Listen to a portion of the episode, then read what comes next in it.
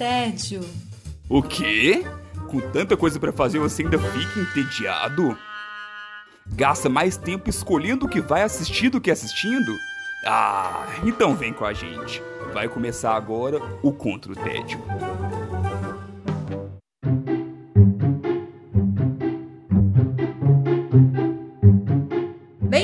Bem-vindas ao Contra o Tédio. Eu sou Sara Dutra e junto com os meus companheiros de guerra nós temos a missão de te tirar do tédio. Os combatentes do dia são Silvia Ferro, bem-vinda de volta, tudo bem? Olá, gente, como estão? Meu Deus, minha mãe tá me ligando. Tchau, mãe. a vida como ela é. É o vivaço dando end na mãe aqui, gente. Desculpa, mãe, da Silvia. Felipe Chaves também tá por aqui novamente, tudo bem? Tudo ótimo. Fiquei ausente um episódio, já sinto falta, estou de volta. Estamos começando mais um episódio do Contra o TED e eu vou começar esse episódio, vou começar com as indicações, comentando que estou combatendo meu TED com dramas da vida real, infelizmente. Ixi. Sacafunã, sacafunã, e o muluque belo, belo, auê, sacafunã. Sacafunã, sacafunã, e o muluque belo, belo. Pra variar, né? Sara trazendo coisas de dramas da vida real novamente. Nenhuma novidade nesse episódio para você, produção. Até o momento, tudo ok. Nesse final de semana eu assisti Sete Prisioneiros, o novo filme hum. brasileiro lançado na Netflix. Uh. É, esse filme foi lançado em fora do Brasil antes e aí chegou agora em novembro lá na Netflix, então tá muito fácil para todo mundo assistir. É um filme que de cara as pessoas estão conhecendo talvez, eu imagino, porque é o filme do Rodrigo Santoro. Então, Rodrigo Santoro de volta aos cinemas brasileiros, né? Ele que faz uma grande tour aí no cinema internacional. E ele tá nesse filme que é um drama, infelizmente na vida real. Infelizmente parece que é passado, mas é presente.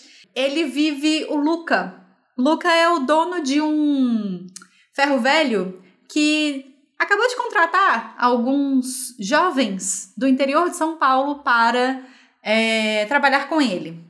E eis então que a gente, na verdade, começa o filme acompanhando a história do Matheus, que é vivido pelo Christian Malheiros, e mais outros três é, jovens homens da idade dele, mais ou menos ali, por volta dos 20 anos, 20 e poucos anos, que são lá do interior de São Paulo, famílias humildes, famílias que trabalham na roça, coisas do gênero, e que tem um amigo ali da galera daquela região que conseguiu um trabalho, uma proposta de trabalho para todo mundo ali, para esses quatro jovens. E aí eles entram numa van, ele vai catando esse, esse pessoal por, com uma van, assim, cada uma nos nos lotes que essas famílias vivem e eles estão indo em direção a São Paulo. Então, assim, né, pessoal do interior que trabalha na roça, estando em São Paulo, cidade grande, pela primeira vez, muitas vezes pela primeira vez ali, né, vendo prédios e vendo, nossa, todo mundo muito admirado, até que eles chegam nesse ferro velho. E aí, infelizmente, é uma hora que a gente já sabe o que está acontecendo ali. Esses jovens, eles chegam ali, eles são apresentados para esse ambiente onde eles vão trabalhar. É, eles têm que fazer é, seleção de material para reciclagem, para revender, essas coisas todas assim, desmontar carro, é, fio de cobre, essas coisas todas. E eles vão morar nesse ferro velho, que tem um dormitório todo meio estranho, assim, meio mal ajambrado. E lá também eles vão fazer todas as refeições, vão ter os banhos e tudo mais. E... É um cárcere privado, basicamente. A verdade, o nome é outro, é, né? É, sim. sim. E aí, então esse filme vai tratar sobre tudo o que envolve as relações de poder, as estruturas de poder que levam, que, que mantêm, que dão estrutura para trabalhos análogos à escravidão. É um filme pesado, é um filme que ele vai tratar de assuntos que são difíceis de serem engolidos, são assuntos difíceis de ser lembrados em 2021 é, como realidade brasileira, não só brasileira, né? Obviamente, a gente sabe que essa, essa questão de trabalho análogo à escravidão é uma coisa que acontece em vários lugares, tanto porque a gente também conhece uma outra coisa chamada tráfico de pessoas, né? Que acontece tanto de, do Brasil para fora quanto de fora para o Brasil. É, então, esse é um filme que ele vai tratar sobre essas estruturas de poder relacionadas ao trabalho, vai tratar sobre a perversidade humana, muitas vezes, e vai tratar também sobre sobrevivência. É um filme difícil, é um filme que não é. Eu assisti ele num domingo, mas assim, não é um tipo de filme de domingo normalmente. Não é um filme família. Não, não. Apesar de que ele é 14 anos, eu, eu fiquei até assustada com essa classificação etária dele. É, você achou que, era, que é mais pesado? Eu achei que ele fosse 16 pela complexidade dos assuntos. Ah, mas eu acho que nunca é por causa É, disso. mas eu acho que eles ignoram um pouco Eles disso. ignoram. Sim, sim. É tipo violência, sexo. Uso de drogas lícitas ou ilícitas. É, porque pra Sim. eles, quanto menor a classificação, melhor, né? Mais, mais público, de certo modo, eles conseguem. Mas sabe aquele filme assim que se você assistir com 14 anos, você vai entender só metade dele? Ah, claro. Sim. E aí depois você vai entender a outra parte? Então eu acho que também vale a pena, assim, é, ser apresentado para um, um grau de amadurecimento maior ali. É, uma coisa que me chamou a atenção, assim, teve pouco, eu achei que teve pouca divulgação da própria Netflix, sabe? Até mesmo olhando algumas outras produções feitas, assim, aqui, feitas nacionais, eu já vi uma divulgação um pouco mais massiva do que teve com esse. Então, a maioria das coisas que eu vi foi pessoas falando bem, sabe? Não a própria Netflix em si. Eu vi pouco também. Eu vi foi propaganda, acho que no YouTube, ou então não propaganda do filme em si, mas tipo al- alguém falando do filme. Ou então muito pouco. No Instagram. Eu tô muito surpreso com a sinopse, sabe assim, porque quando falou sete prisioneiros, eu, eu fui super. Ah, não, vai- é sete prisioneiros em uma prisão. Sim, sim. Eu também fui assistindo assim. E, e pronto, não. É, pra, a imagem Aham. pra mim era essa. Não, eu vi o trailer. Eu vi o trailer logo que eu vi o nome. Então eu não fiquei com essa. Eu, eu também fiquei com essa mesma sensação que Chaves. Eu fiquei lá esperando que fosse um filme que se passasse no sistema, no sistema prisional. Só que não. E aí foi, o, foi uma, uma, uma surpresa boa, assim, de Sim. certa forma, porque eu acho que ele fugiu de um, de um lado que já é bastante explorado e foi para um lado que, assim, eu não sei vocês, mas eu nunca vi um filme que aborde esse tema, sabe? Foi a primeira vez que eu vi, assim, um filme que abertamente e em primeiro plano aborda é, o trabalho análogo à escravidão. É no brasileiro, né?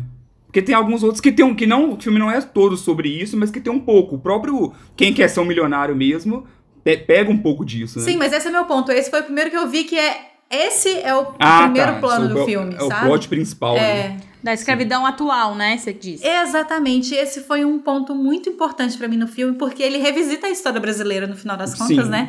E lembra que a nossa história, uma, uma, uma, uma tragédia da nossa história, foi se adaptando à realidade na qual ela foi encontrando, a qual ela foi encontrando, né? Então, a- o sistema escravocra- escravocrata, ele foi se adaptando às condições que o, o- a, a atualidade ali, que os dias modernos foram dando para ele. Então é um sistema que nunca acabou, na verdade, né? A gente tem tudo, todo, todas as legislações e tal, mas é um sistema que nunca acabou.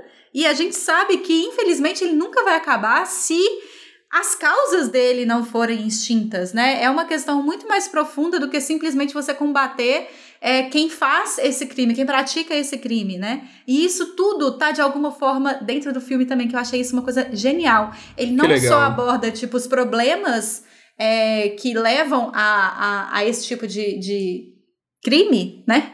Mas também como que é difícil você destruir essa cadeia, Sim. né? É porque é como se fosse um processo que meio que se reinventa, né? Então, cada vez eles, eles acham mecanismos diferentes para poder ter esse trabalho escravo. É exatamente isso. Quase assim. que uma brecha, coloca em aspas Isso. aí. E aí é, é como se as pessoas. Muita gente acaba entrando e sem nem acabar percebendo, principalmente por causa das condições de vida ali que, que, que infelizmente levam, né? E, e vivem. Uhum. E, e também, assim, tem coisa que depois que a gente acaba vendo e debatendo, e tipo assim, poxa, mas isso funcionava assim e.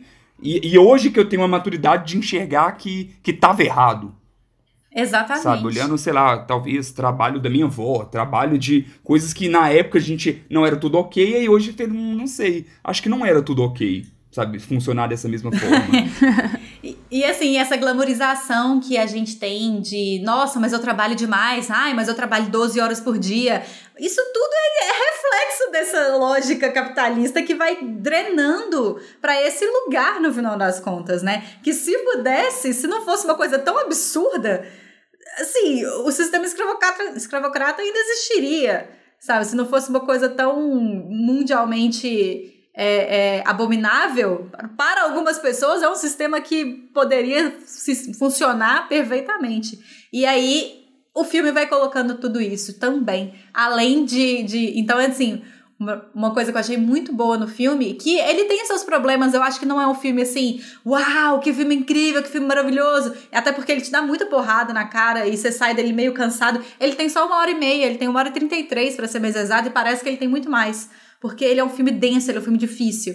É, e ele vai te mostrando, assim, as camadas e camadas e camadas e camadas de por que, que esse sistema continua.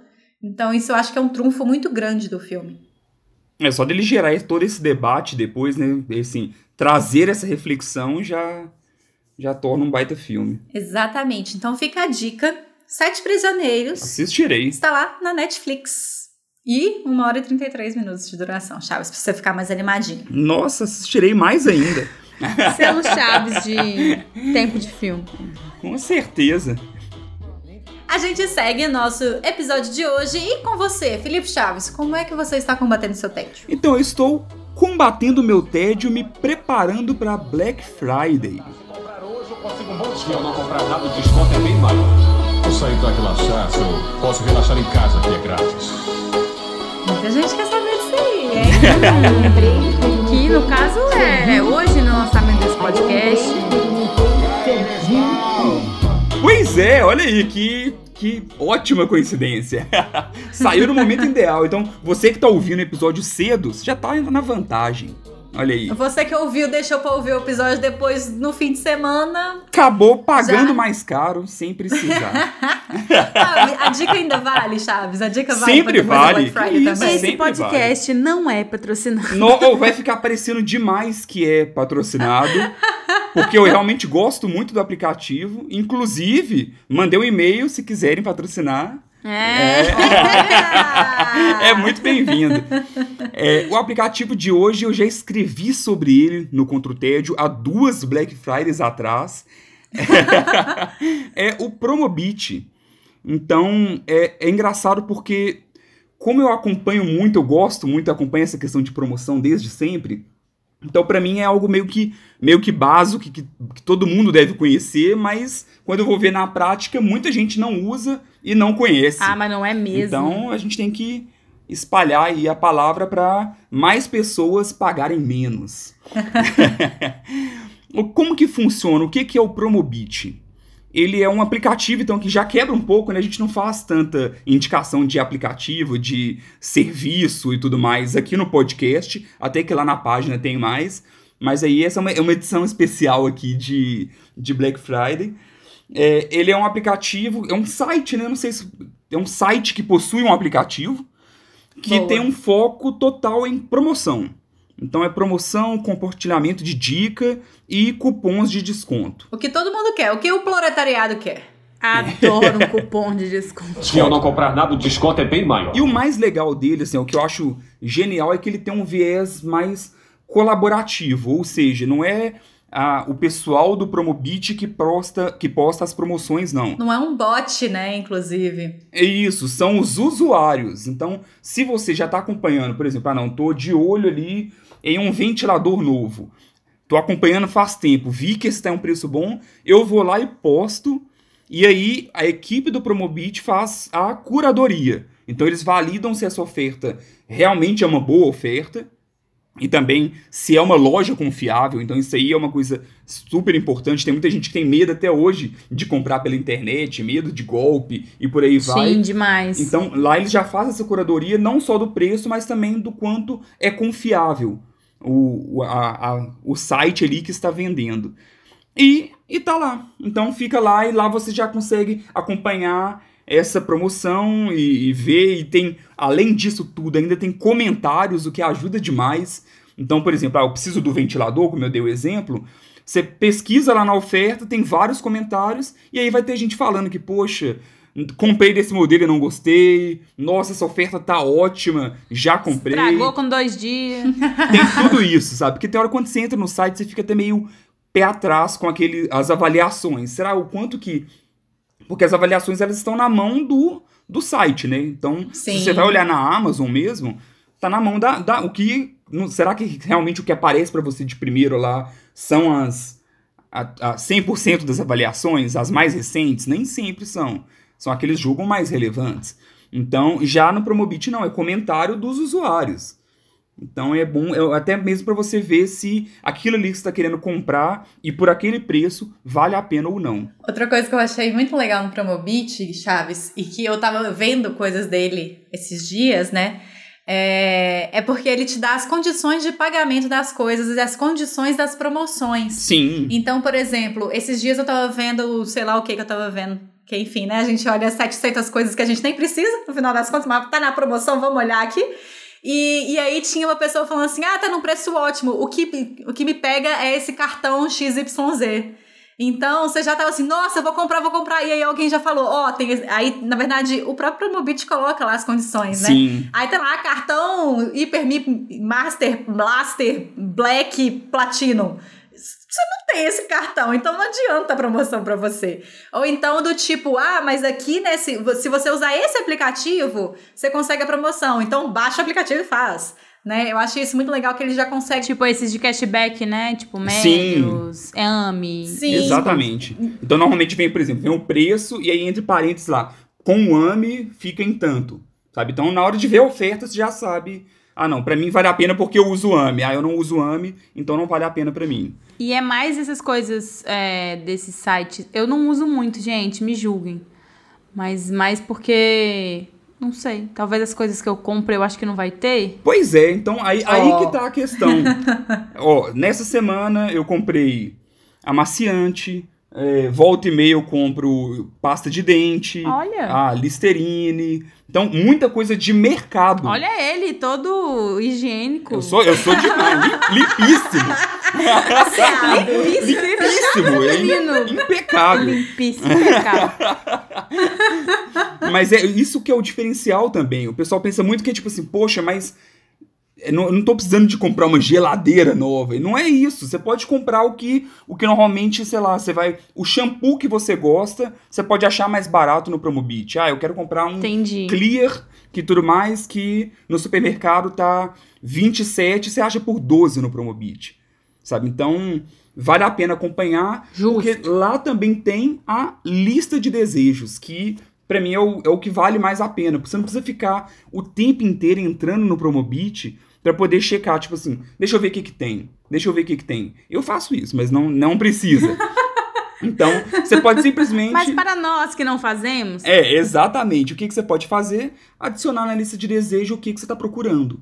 Então, ah, eu estou procurando um Galaxy SE S20. Não, vamos no shampoo. É, É massa isso. coisa, coisa pequena do dia a dia. Porque realmente, tipo, outro dia eu fui comp- peguei um negócio, uma promoção também cabulosa na Droga Raia, paguei barataço no filtro É isso. solar, sabe? Filtro solar é um negócio caro, gente. Então, é o você que eu coloco tem- direto. Então, assim, você É, vai direto na. Droga Raia, tem hora, e aí ele é- custa 80. Aí tem promoção no Promobit de 2 por 100. 2 por 90. Sim, total. Sabe? E aí Eu quero, minha vida, É, é. próxima, minha vida. Exatamente. Então, aí você já coloca lá, não, eu quero essa essa marca, esse daqui que eu uso, FPS 70, né, no, no caso da Sara, no meu caso do...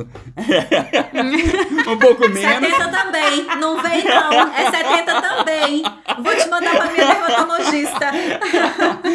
E- No meu caso, é, é, é o infinito, Ah, é, assim. meu Deus.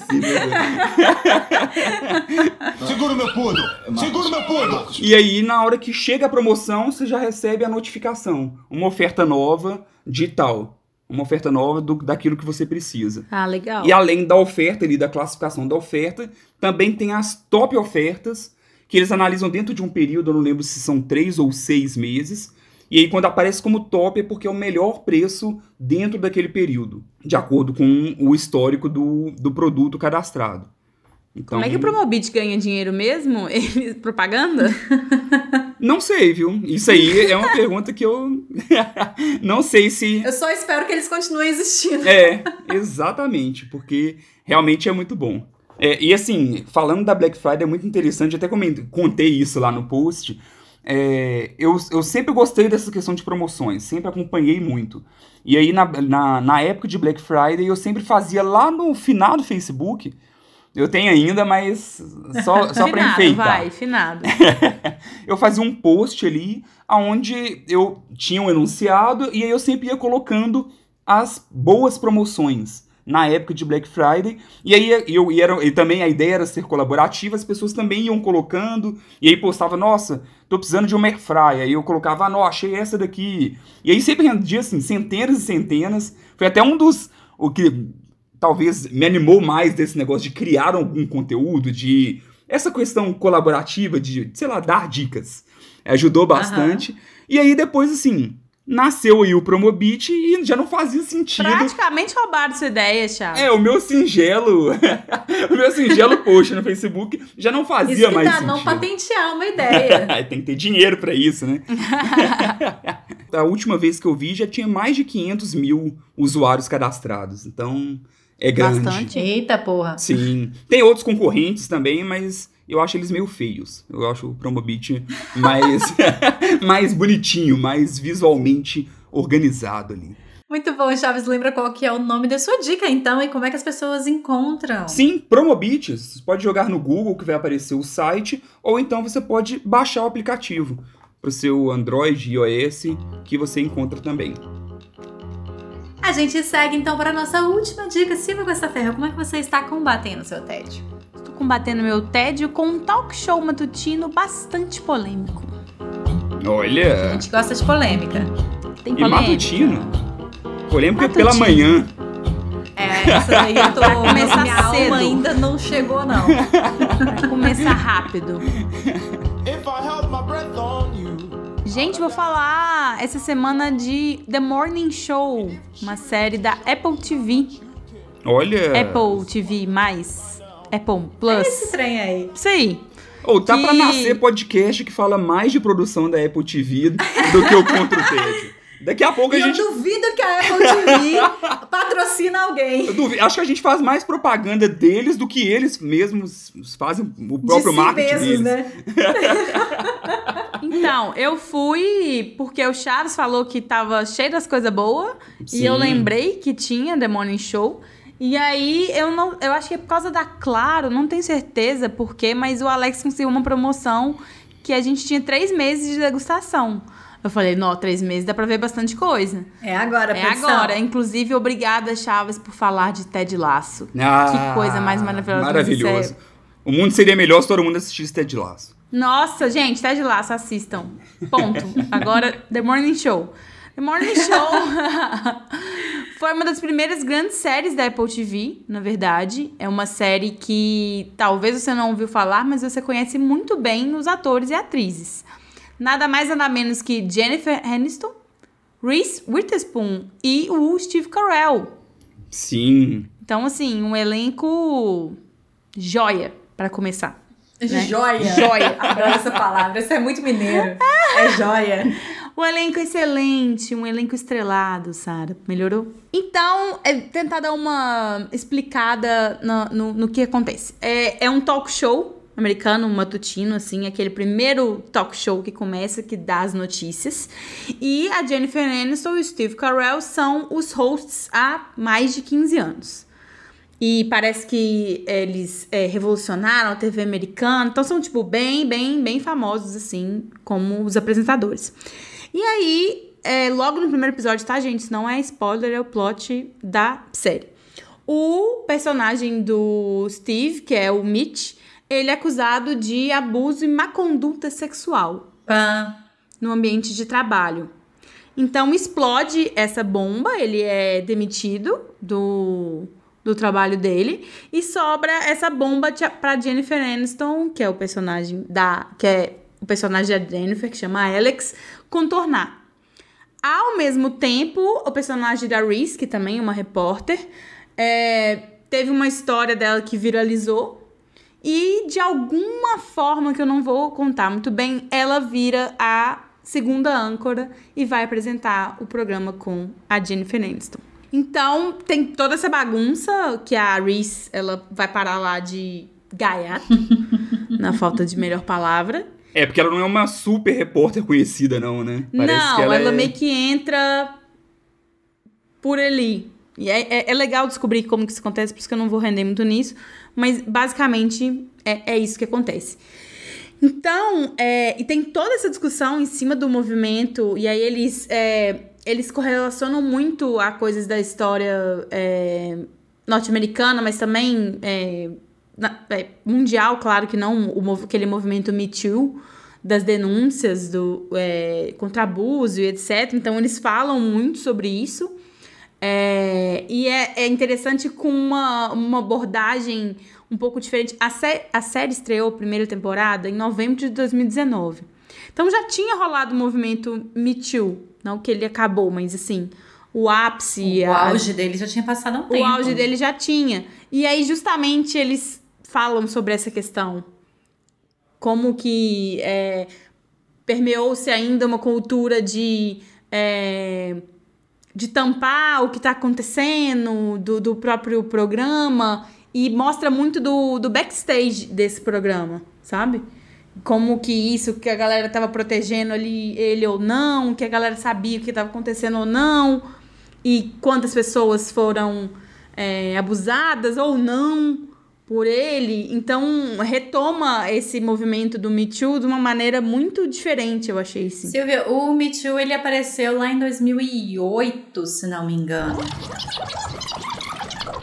Opa, peraí, que memória não é meu forte mais não. O Me Too, na verdade, ele é um movimento que surgiu em outubro de 2017 e eu misturei com um outro movimento que aconteceu no Brasil que chamava Meu Amigo Secreto, que era de novembro de 2015. Enfim, nenhum dos dois era 2008, mas tá aí a ideia. Ele é um movimento bem antigo, assim, mas a série ela se passa nos dias atuais mesmo. Se passa nos dias atuais. É, inclusive, a segunda temporada, que está acabando agora, provavelmente quando esse podcast já sair, já vai ter estreado o último episódio, que foi lançado semanalmente na Apple TV. É, ele fala, por exemplo, sobre a quarentena, sobre o co- Covid-19. Ah, boa. Então, ele é bem. Ele é bem atual, assim. Ele tá falando de coisas é, atuais. Eu não quero ficar dando spoiler, mas ele retoma o movimento Me Too, entendeu?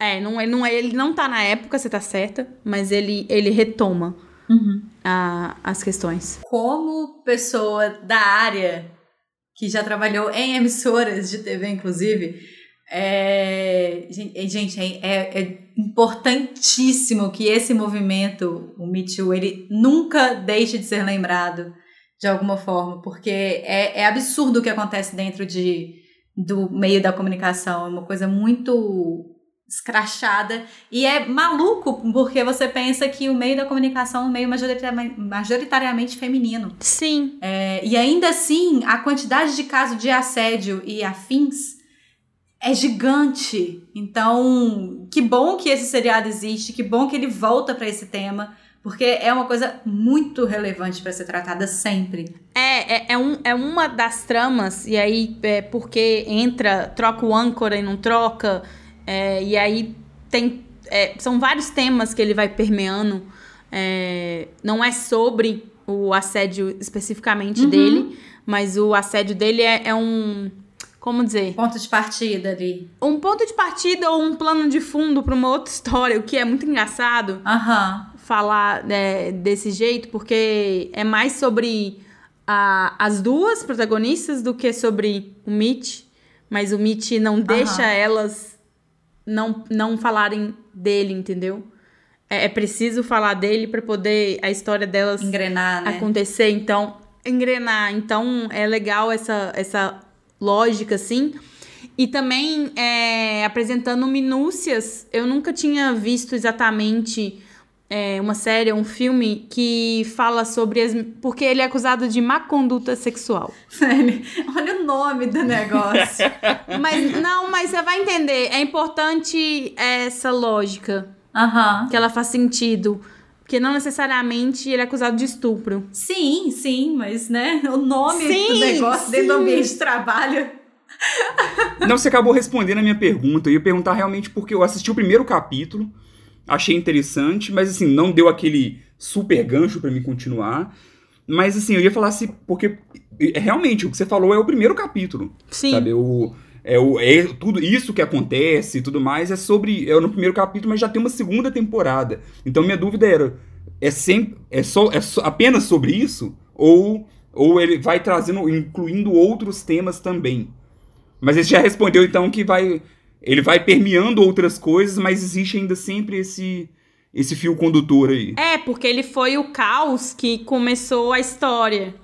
Né? Então, de alguma forma, sempre retorna a isso, mas tem as histórias paralelas e o fato de mostrar o backstage é, dessa é, de como fazer um jornal matutino que tem notícias e tem patrocinadores e tem público, é, isso tudo assim.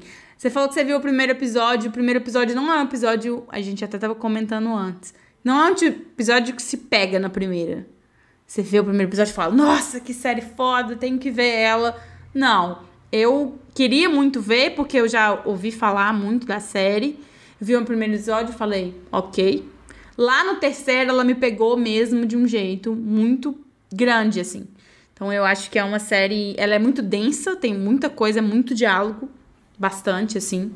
É, quase um The House of Cards, assim, de muito diálogo.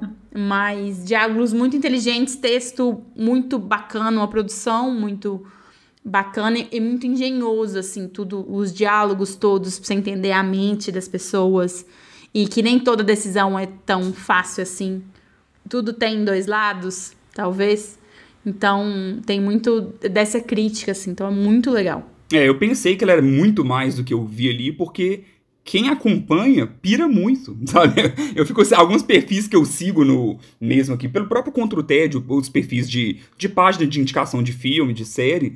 Não, quando sai capítulo novo, assim, o pessoal to- toda vez, semanalmente, né? Sempre que tem capítulo novo, o pessoal tá postando, tá divulgando, tá pirando. É, eu falo, tô não, pirando. tem- eu sei que tem muito parte mais, aí. sabe? Não, mas eu acho que é, vale a pena persistir, Chaves. Qual que é a duração dos episódios e quantos por temporada, mais ou menos, Silvia? Tem 10 por temporada, eles têm uns 60 minutos, assim, dá quase uma hora por episódio, Bom. é bom. E a primeira temporada, eles, eles é, reescreveram alguns roteiros pra, porque parece que, eu acho que a produção já estava escrita há mais tempo, mas por causa de uns novos coisas do movimento Me Too, eles reescreveram para se adequar melhor às notícias. Eles inserem algumas é, notícias da história é, estadunidense, então inserem assim em flashbacks, em algumas coisas também que é bem legal, coisas muito importantes que aconteceram, porque afinal de contas é um jornal, então vai Sim. e aí, Sim. quando chegou, quando eles, eles fecharam, né, por causa da, da pandemia, e aí eles reescreveram vários episódios pra poder é, incluir a pandemia Adequar. e adequar. Então, é bem bacana a segunda temporada. É, ela tá. Ela não passa a pandemia toda, não. A série, ela não passa, não se passa num intervalo de tempo muito grande, não Ah, sim. Ela é, o intervalo dela é relativamente curto assim. Às vezes ela dá umas saltadas mas e a e da pandemia mostrando bem o início da pandemia então você fica nossa mas isso vai acontecer? Você fica tipo assim, nossa, vocês não sabem nada ainda. Vai vendo, vai vendo. por que, que você tá usando máscara? E o outro vai lá pro Japão você falou não mas pra que que vai pro Japão? Sabe? Japão não desculpa China. Mas assim maravilhoso. Gente assistam. Muito bom. Lembra pra gente então, Silvia, qual que é o nome da sua indicação e onde que assiste? A indicação é The Morning Show, tá disponido no Apple TV, Apple Plus. E especial atenção à abertura, que é muito sensacional também, tem muito a ver com a série. Boa. Boa. Faremos especial de abertura qualquer dia desses, hein? Olha, menino, que boa Vamos, ideia! a gente sempre fala disso. Somos amantes de aberturas. Sim, não pulem as aberturas. Não sempre. Só de vez em quando. A gente vai encerrando este episódio do Control Tédio. Felipe Chaves, temos recadinho? Comentários, recadinho não, pequenos comentários. É, primeira coisa que eu acabei até de pensar aqui agora, nós temos links agora nos nossos stories. Finalmente o Instagram liberou para liberou geral, não é só só para quem tem uns 10k ali, não, liberou geral.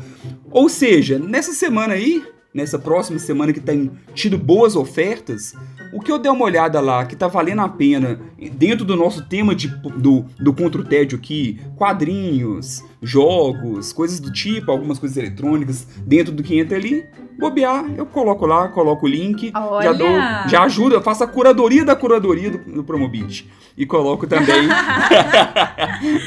então fiquem atentos aí que pode ser que apareça algumas ofertas aí, então, também no ali nos stories do Contra o Tédio. Pode ser que as histórias do Contra o Thread estejam um pouquinho diferentes. Sim, sim, mas Por favor, não deixe de seguir a gente. Não é.